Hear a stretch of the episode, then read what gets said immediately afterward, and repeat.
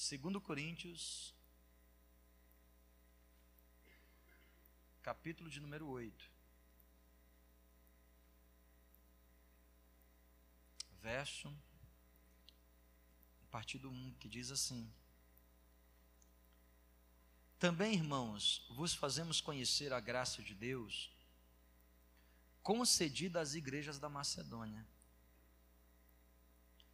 Porque no meio de muita prova de tribulação, manifestaram abundância de alegria, e a profunda pobreza deles superabundou em grande riqueza da sua generosidade. Porque eles, testemunho eu, na medida das suas posses, e mesmo acima delas, se mostram voluntários, pedindo-nos com muitos rogos a graça de participarem da assistência aos santos. E não somente fizeram como esperávamos, mas também deram-se a si mesmos. Primeiro ao Senhor, depois a nós, pela vontade de Deus. Queridos, olha que texto maravilhoso de ensinamento. Aqui em 2 Coríntios capítulo 2, aliás, capítulo 8. está falando sobre a igreja que estava na Macedônia. Uma igreja que foi aberta por Paulo. Certa vez, Paulo estava querendo ir para Mísia. E o Espírito Santo de Deus disse: Não, passa a Macedônia. E lá ele abriu várias igrejas. Um complexo de igrejas que ficou conhecido como Igrejas da Macedônia. E era uma região de muita pobreza, de muita dificuldade. Eles não viviam naquele período num lugar bom. Mas eles eram pessoas que entendiam o ato de adorar a Deus, entregando suas ofertas ao Senhor. O texto começa dizendo, a partir do verso 2, que eles estavam no meio de muita prova de tribulação. Há pessoas que dizem assim: eu só vou ofertar ao Senhor quando eu não estiver na tribulação. Tem gente que, quando está tudo muito bem, ela está ofertando a Deus, está dizimando, mas ela começa a passar por um período de escassez, ela diz: Eu não vou fazer. E a Bíblia diz que esse povo estava adorando a Deus com suas ofertas, mesmo no meio de muita prova de tribulação. E é muito interessante porque o texto diz que eles manifestaram uma abundante alegria. Por quê? Porque aqui está como deve se comportar nosso coração quando ofertamos ao Senhor. A Bíblia diz que nós devemos fazer com alegria, não é com tristeza. Porque isso não seria proveitoso. O texto continua dizendo ainda no verso 2 que, ele tinha, que eles fizeram isso na profunda pobreza deles. Por quê? Porque eles não tinham nem direito para si, nem para si. Mas dentro do coração deles, a obra de Deus, o servir a Deus era maior do que suas próprias necessidades. E a Bíblia diz que a profunda pobreza deles superabundou em grande alegria. E qual é o segredo disto? O segredo disso, irmãos, está no verso 5 que diz: e não somente fizeram como nós esperávamos, ou seja, Paulo tinha uma perspectiva naquele dia de levantar uma oferta para ajudar os santos. E a Bíblia diz que foi ultrapassada a expectativa de Paulo, e não somente fizeram como nós esperávamos, mas também deram-se a si mesmo. Você sabe por que alguém tem dificuldade de dar um dízimo? Sabe por que uma pessoa tem dificuldade de ofertar? é porque ela ainda não se entregou por completo a Deus. Jesus nos ensina em Mateus capítulo 24: onde está o teu tesouro, aí está o teu coração. O que chama a tua atenção aí está o teu coração. Se você não é uma pessoa que é dizimista, eu vou ser sincero com você. Você está usando de vários subterfúgios para você dizer para você mesmo que você não quer entregar aquilo que é de Deus. Porque você ainda não se entregou por completo ao Senhor. Alguém que oferta é alguém que diz assim: eu, eu estou entregue nas tuas mãos, Senhor. Não estou preocupado com o que farão, como será. Porque o Senhor não me chamou para isso, o Senhor me chamou simplesmente para me render a Ti em adoração. Nós vamos orar e em seguida quero convidar você que trouxe suas ofertas, os seus dízimos, os seus dízimos para adorar a Deus aqui nesse lugar. Pai, obrigado aqui por esse tempo de adoração nessa noite. Que o Senhor fale conosco e nos abençoe.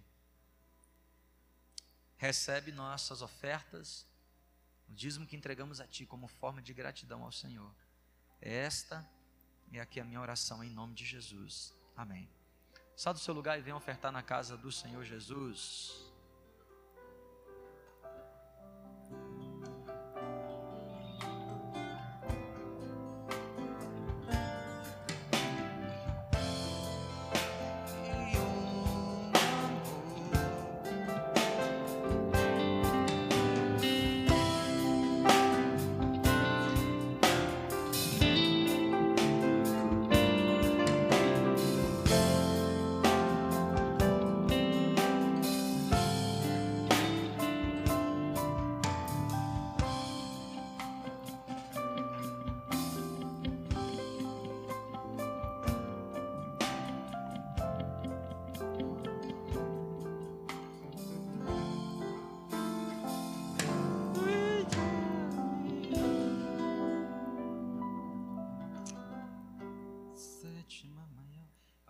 Irmãos?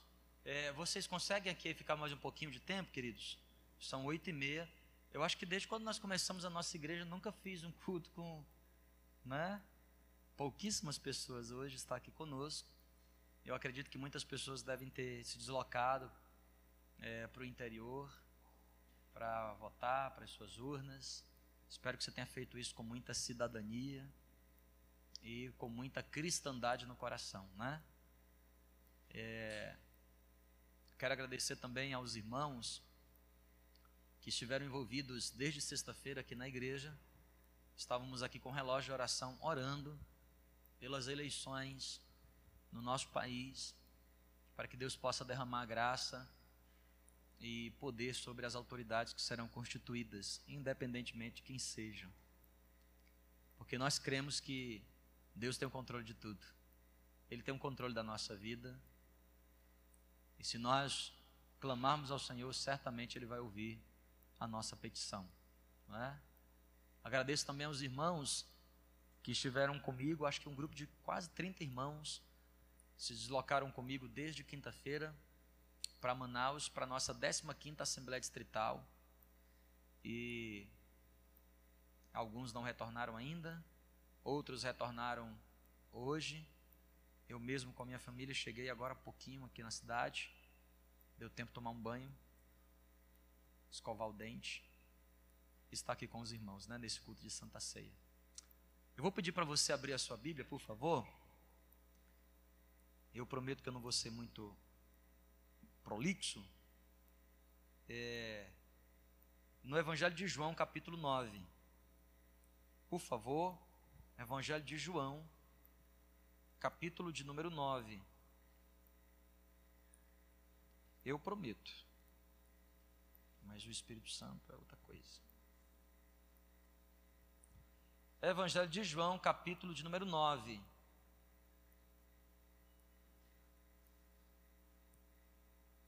Olha o que diz aqui o texto. Caminhando Jesus, no verso 1, viu um homem cego de nascença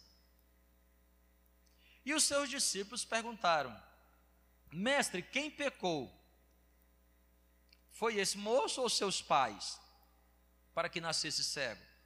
Jesus respondeu: Nem ele pecou, nem seus pais.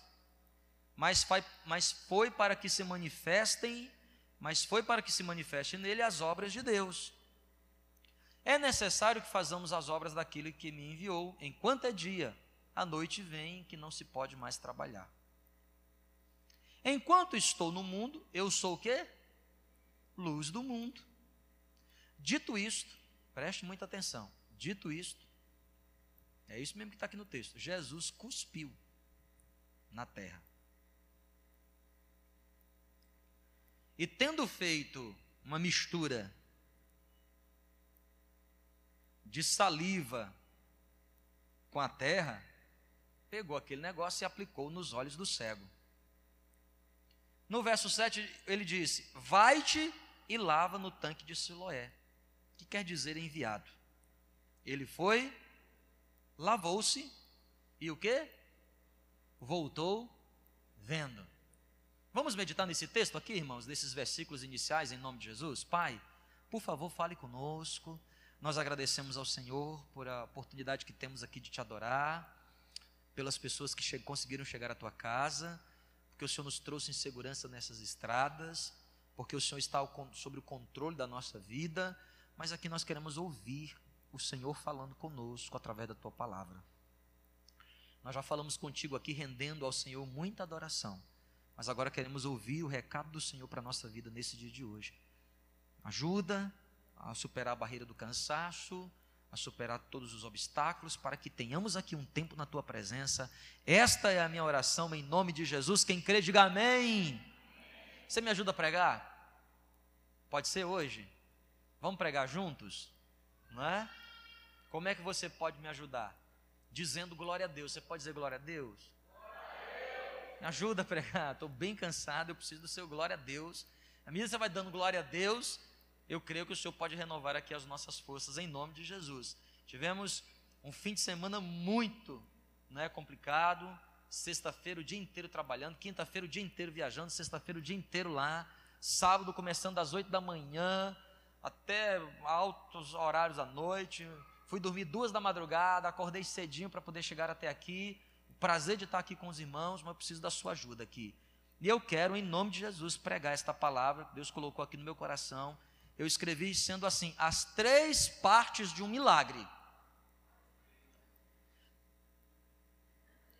As três partes de um milagre. Me ajuda. né? Eu preciso de um milagre também. Você sabia que o milagre tem três partes? Eu não sabia, descobri hoje. Todo milagre tem três partes. Que é, que é milagre, irmão? Milagre é aquela situação na nossa vida que frequentemente nós estamos precisando de um. Por exemplo, quem aqui nessa noite precisa de um milagre? Ai, que bênção, glória a Deus. Outros não precisam. Dá para mim o seu. Eu estou precisando de muitos milagres. Por exemplo, quem aqui precisa de pelo menos dois milagres? Dois. O povo aqui é povo milagreiro né? Você sabe que o crente foi chamado para viver milagre. Porque o que é, que é milagre? Milagre é a manifestação de Deus sobre a nossa vida. Tudo que na nossa vida que nós não temos condições de resolver por nós mesmos, nós precisamos da ajuda de Deus e Ele pode fazer milagres sobre nós. Aqui está um típico caso: um homem que nascera cego. Ele era cego de nascença. Diferentemente de Bartimeu, lembra de Bartimeu, o cego na estrada de Jericó, que clamava dizendo: Filho de Davi, tem misericórdia de mim? Bartimeu, que quer dizer filho de Timeu, o nome dele era. Não aparece na Bíblia, só diz que é filho de Timeu, por isso a expressão Bartimeu. Ele era cego e não era de nascença. É provável que Bartimeu, Bartimeu tenha cometido algumas coisas que naquele período era olho por olho, e dente por dente. É bem provável que Bartimeu tenha tido seus olhos furados pelo Império Romano. Esse homem não, ele era cego de nascença. Suas pupilas nunca dilataram. Provavelmente ele tinha um problema sério na córnea. Nunca funcionaram os seus olhos. Estava ele lá à beira do caminho, de repente, os discípulos se aproximam de Jesus e fazem uma pergunta. E esse cego, ele era conhecido porque ele era mendigo. Se você ler em casa o final do capítulo 9, você vai perceber que lá na frente as pessoas reconhecem: olha, esse aqui não era aquele mendigo que não podia ver? E alguém diz assim: não é ele, não, é alguém parecido com ele. Até que ele se expressa e diz: não sou eu mesmo. Eu vim aqui na casa de vocês pedir ajuda. Mas você não era cego de nascença, eu era.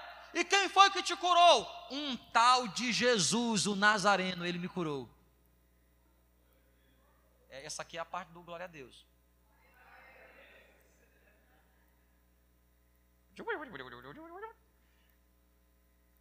Jesus, o Nazareno, me curou.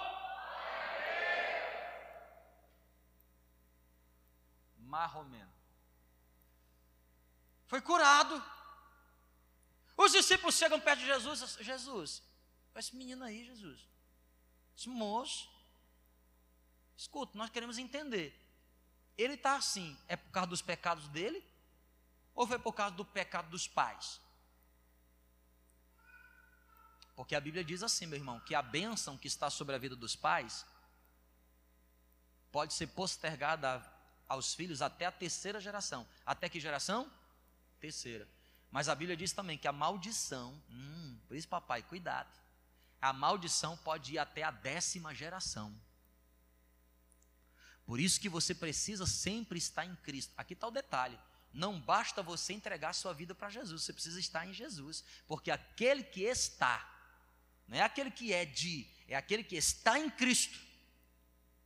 Os discípulos então perguntam: por que, que ele está assim? É cego de nascença? É por causa do pecado dele? Ou é por causa do pecado dos pais? Jesus diz: não é por causa de nenhuma dessas coisas. É para que o Deus que vim revelar seja conhecido. Esta cegueira é para a glória de Deus. Escuta, querido, há coisas na nossa vida que Deus permite que elas estejam, e essas coisas estão para que o nome do Senhor seja glorificado. Então Jesus faz um negócio ali que é meio anti-higiênico para nós aqui do Ocidente, né? Pá, cuspiu. Eca. Misturou lá com terra. Dizer, além de cuspir, ainda pega lá no cuspe. Imagina a cena. Não sei, será que Jesus estava gripado? Aí, pastor, Jesus gripou? Não sei.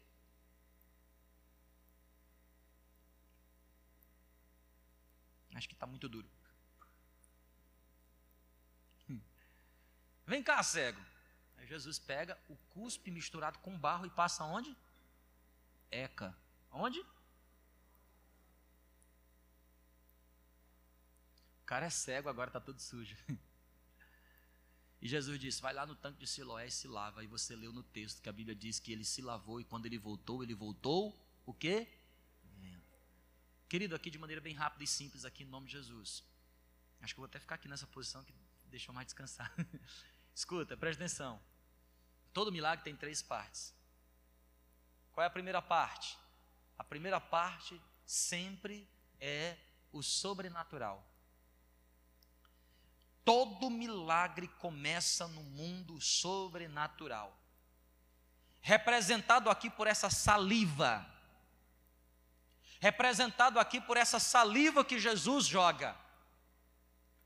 Todo milagre nasce na pessoa de Jesus. Não existe milagres fora da pessoa de Jesus. Ele é o Senhor do milagre. Há tanto milagre em Jesus que até as suas glândulas salivares é capaz de fazer milagre. É bom ou não é bom esse Jesus? Hã? Imagina se fosse um pedaço de unha desse homem. Por isso que a mulher do fluxo de sangue, malemar, tocou na, na orla das suas vestes. Querido, preste atenção aqui em nome de Jesus. Eu não sei se você entendeu, mas o milagre sempre começa em Jesus. E a pergunta é: o quanto você tem buscado o milagre no lugar certo? Pedi, pedi e dá-se-vos-á. Buscai, buscai e achareis. Escuta, você está pedindo a pessoa certa? Você está buscando no lugar certo? Quem é a pessoa certa? A pessoa certa é Jesus. Porque todo milagre começa nele. Onde é o lugar certo? O lugar certo é no meio da sua noiva, na igreja. Sabe por quê? A igreja é a manifestação da glória de Deus aqui nessa terra. Eu me lembro, querido, aqui, de uma parábola que Jesus contou em Lucas capítulo 18. Não tem hoje. Lucas capítulo 18. Eu me lembro da parábola de Lucas capítulo de Jesus. Jesus chega lá e fala o seguinte, ó, presta atenção. Havia numa cidade um juiz que era iníquo. Ele era, ele não tinha temor de Deus. Ele era filho de Belial. Ele não se importava com as coisas de Deus. Ele era desonesto. Ele não queria saber de Deus. Ele era um juiz iníquo. Lucas capítulo 18. Mas nessa mesma cidade havia uma viúva pobre que tinha sido injustiçada. Alguém, por meio da injustiça, roubou o que lhe era devido. E a Bíblia diz que todos os dias essa viúva pobre se apresentava na presença daquele juiz iníquo e ela se humilhava e dizia assim: Juiz, juiz, por favor, julga a minha causa. Escuta, diferentemente do judiciário como nos dias atuais, você tem diversas instâncias, não sei quantas formas de recorrer. Naquela época, um juiz tinha palavra final o que ele decretasse estava decretado. Um juiz era um teocrata, um juiz era um monarca. E a Bíblia diz, Jesus contando nessa parábola de Lucas 18, que essa mulher ia todos os dias na presença desse juiz, dizendo: julga a minha causa, porque fizeram injustiça comigo, e o Senhor decidiu contra mim, e está injusto. E a Bíblia diz que aquele juiz ó, não estava nem aí. Ela foi um dia, o juiz não estava nem aí, dois dias, ela ficava lá insistindo, mas o juiz não estava nem aí, não julgava a causa dela. Até que chegou um momento, chegou um momento que o juiz estava sendo tão importunado, tão importunado. O texto de Lucas diz assim: aquele juiz iníquo resolveu julgar a causa daquela mulher em favor dela, para ver se parava com a perturbação, porque ela todos os dias estava lá no seu tribunal, na sua casa, e ele diz: Eu vou me livrar dessa mulher, eu vou resolver logo o caso dela, porque nunca mais ela vai vir aqui na minha casa. Aí Jesus diz assim: ó, se um juiz que é iníquo, se um juiz que não é temente a Deus, por causa da insistência de uma viúva pobre, é capaz de julgar a causa dela em favor dela, quanto mais vosso Pai que estás nos céus. Sabe o que eu estou querendo dizer para você aqui, meu querido? Presta atenção aqui em nome de Jesus. O milagre tem duas três partes. A primeira parte é a parte de Deus, sobrenatural, começa nele. Mas o milagre também tem a nossa parte. Por isso o texto diz que Jesus cuspiu e cuspiu onde? Na na terra. E o homem é formado do pó da terra. E esse pó da terra que representa quem? Representa o natural.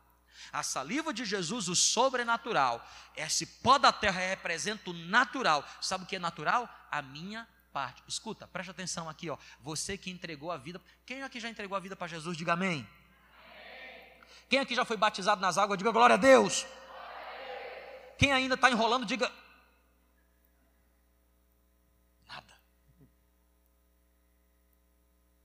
Você que já entregou a sua vida para Jesus, você que já confessou Jesus, escuta, irmão, há uma nuvem de milagres sobre a sua vida e você nem sabe.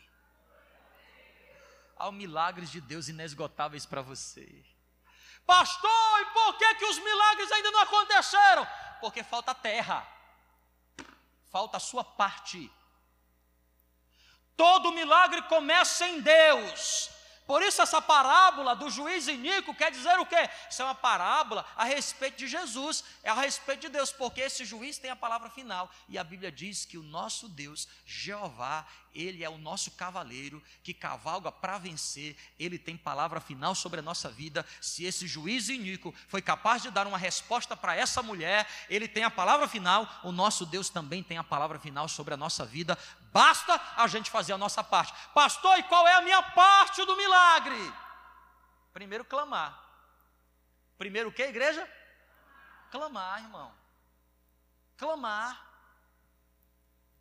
Eu já preguei outro dia aqui na igreja sobre a importância do clamor.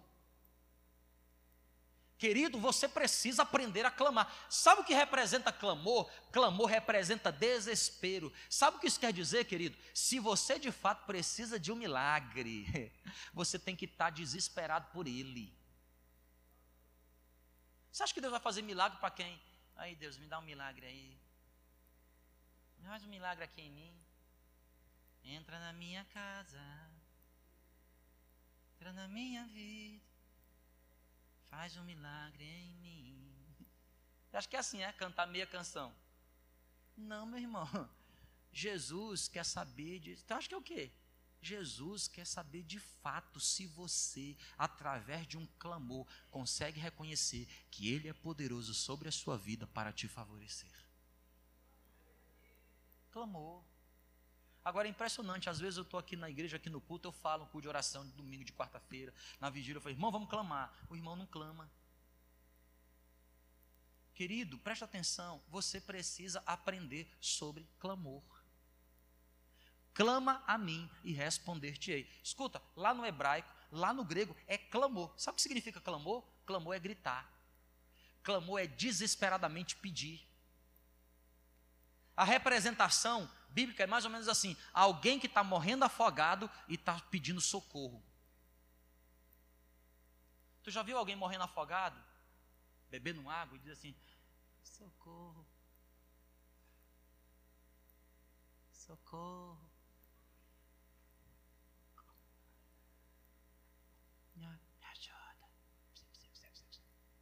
Já viu alguém fazer isso? Não.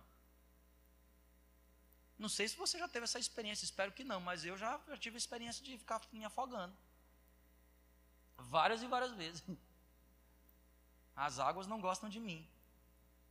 Não sei por que, elas não fazem eu flutuar. Mas lá em Fortaleza, por exemplo, na Praia do Futuro, não sei se eu já fui lá, irmão, o mar é bravo. E eu sempre gostei de Foz, encontro do rio com o mar.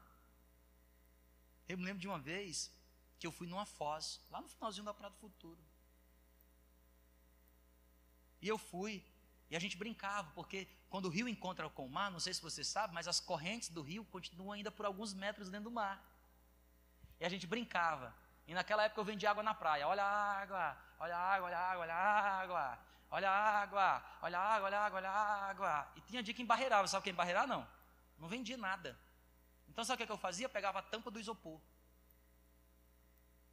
E eu ia lá para o meio do rio. Entendeu?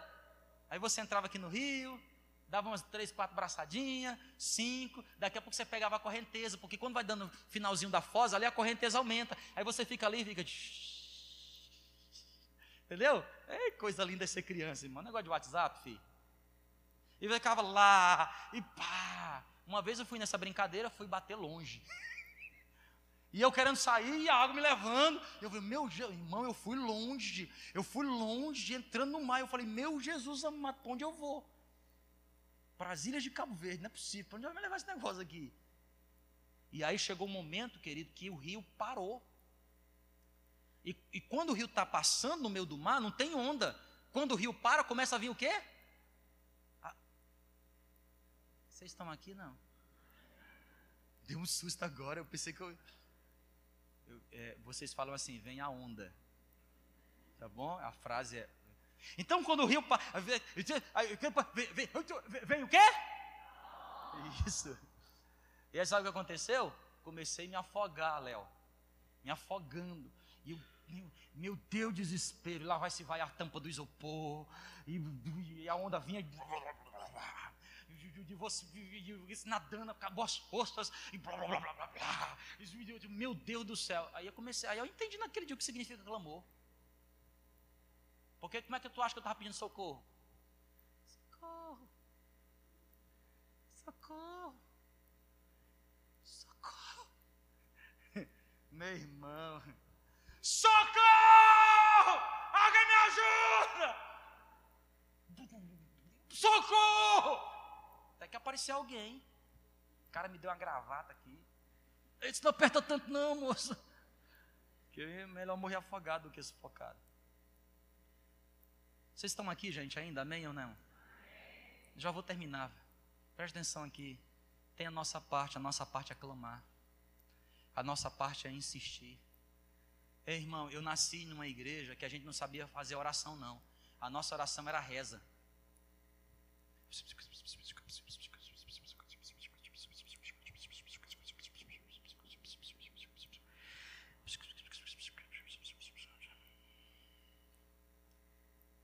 Irmão, há momentos que você tranca a sua a porta do seu quarto e você de fato fica ali, você e Deus.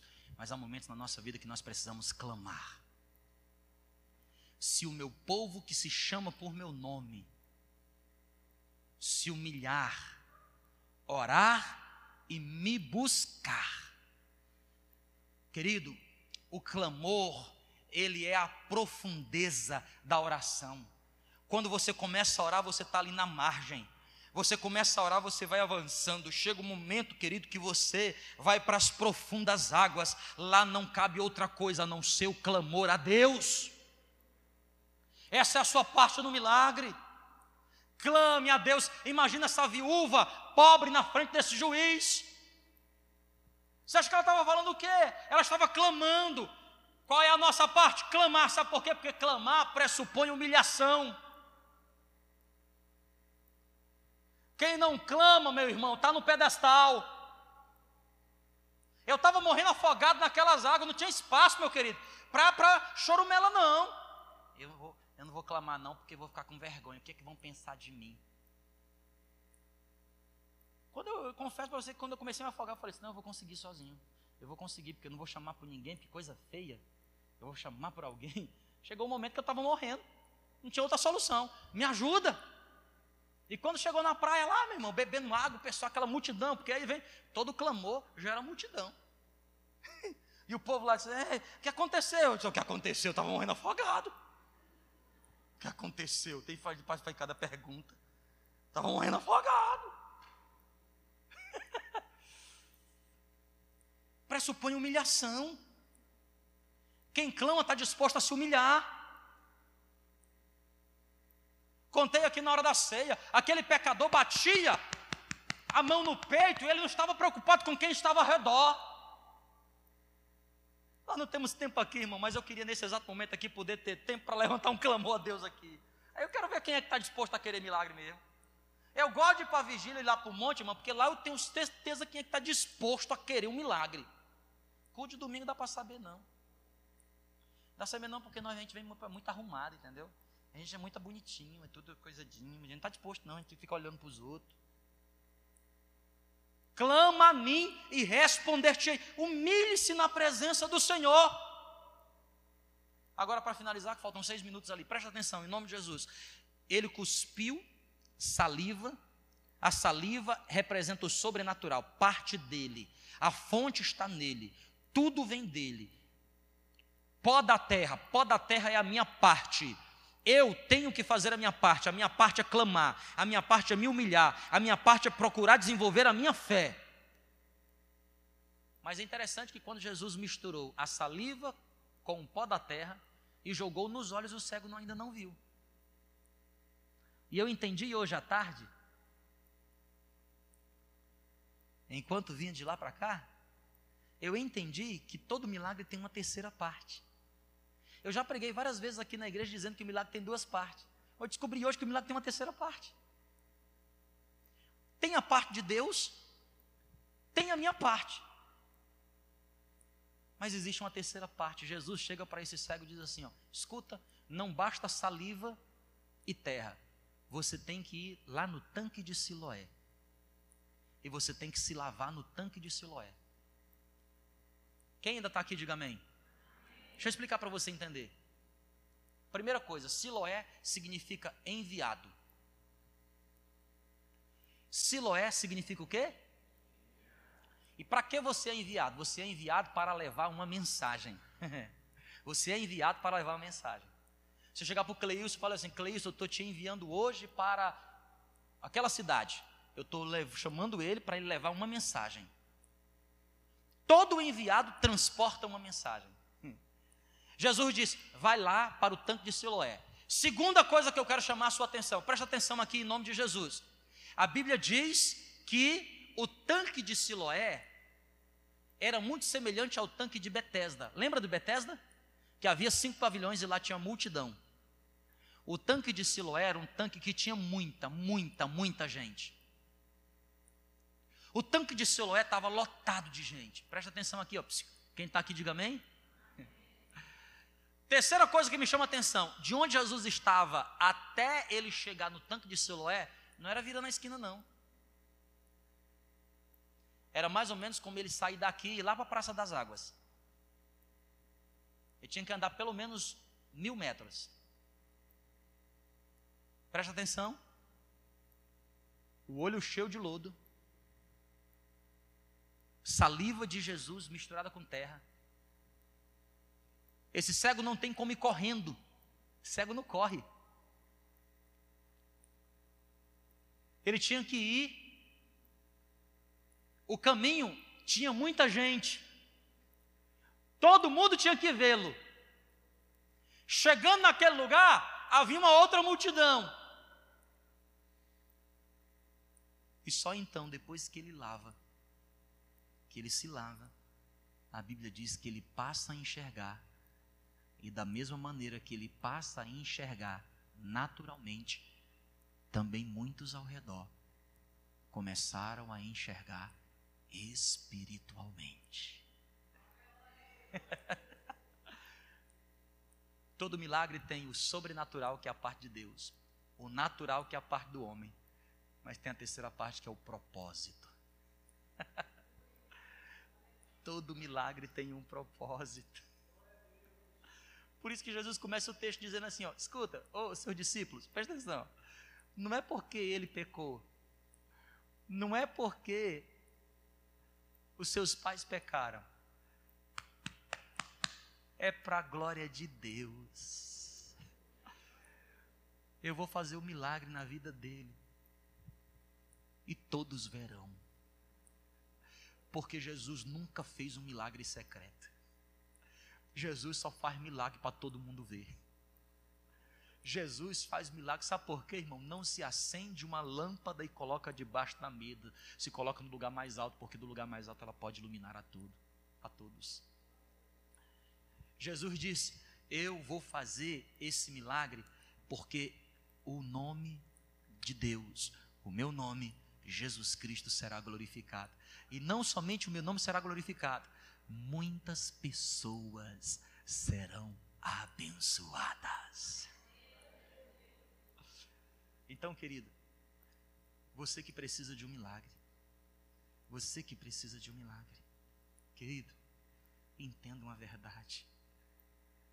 Deus quer fazer. Clame e insista. E quando você estiver prostrado pedindo a ajuda de Deus, diga assim: Senhor, que esse milagre tenha os teus propósitos sobre essa terra. Que diminua eu, que tu apareças, que as pessoas nem me reconheçam mais, mas que elas saibam que eu sou o transportador da glória do meu Deus. Todo milagre é feito com um propósito. Jesus jamais fará um milagre para abençoar só você. Não adianta você dizer assim, Senhor, faz um milagre porque eu preciso da tua bênção. Meu irmão, ele vai, ele vai, eu nem escuto a zoada da mutuca. Jamais. Você tem que orar e ser inteligente dizer assim: Senhor, eu estou precisando tanto de um milagre. Eu quero um milagre. Como eu posso viver esse milagre de tal maneira que o teu nome seja glorificado e que aquilo que o Senhor fará na minha vida seja bênção na vida de multidões. Aí sim, nós podemos cantar a canção. Vamos ficar de pé? Em nome de Jesus.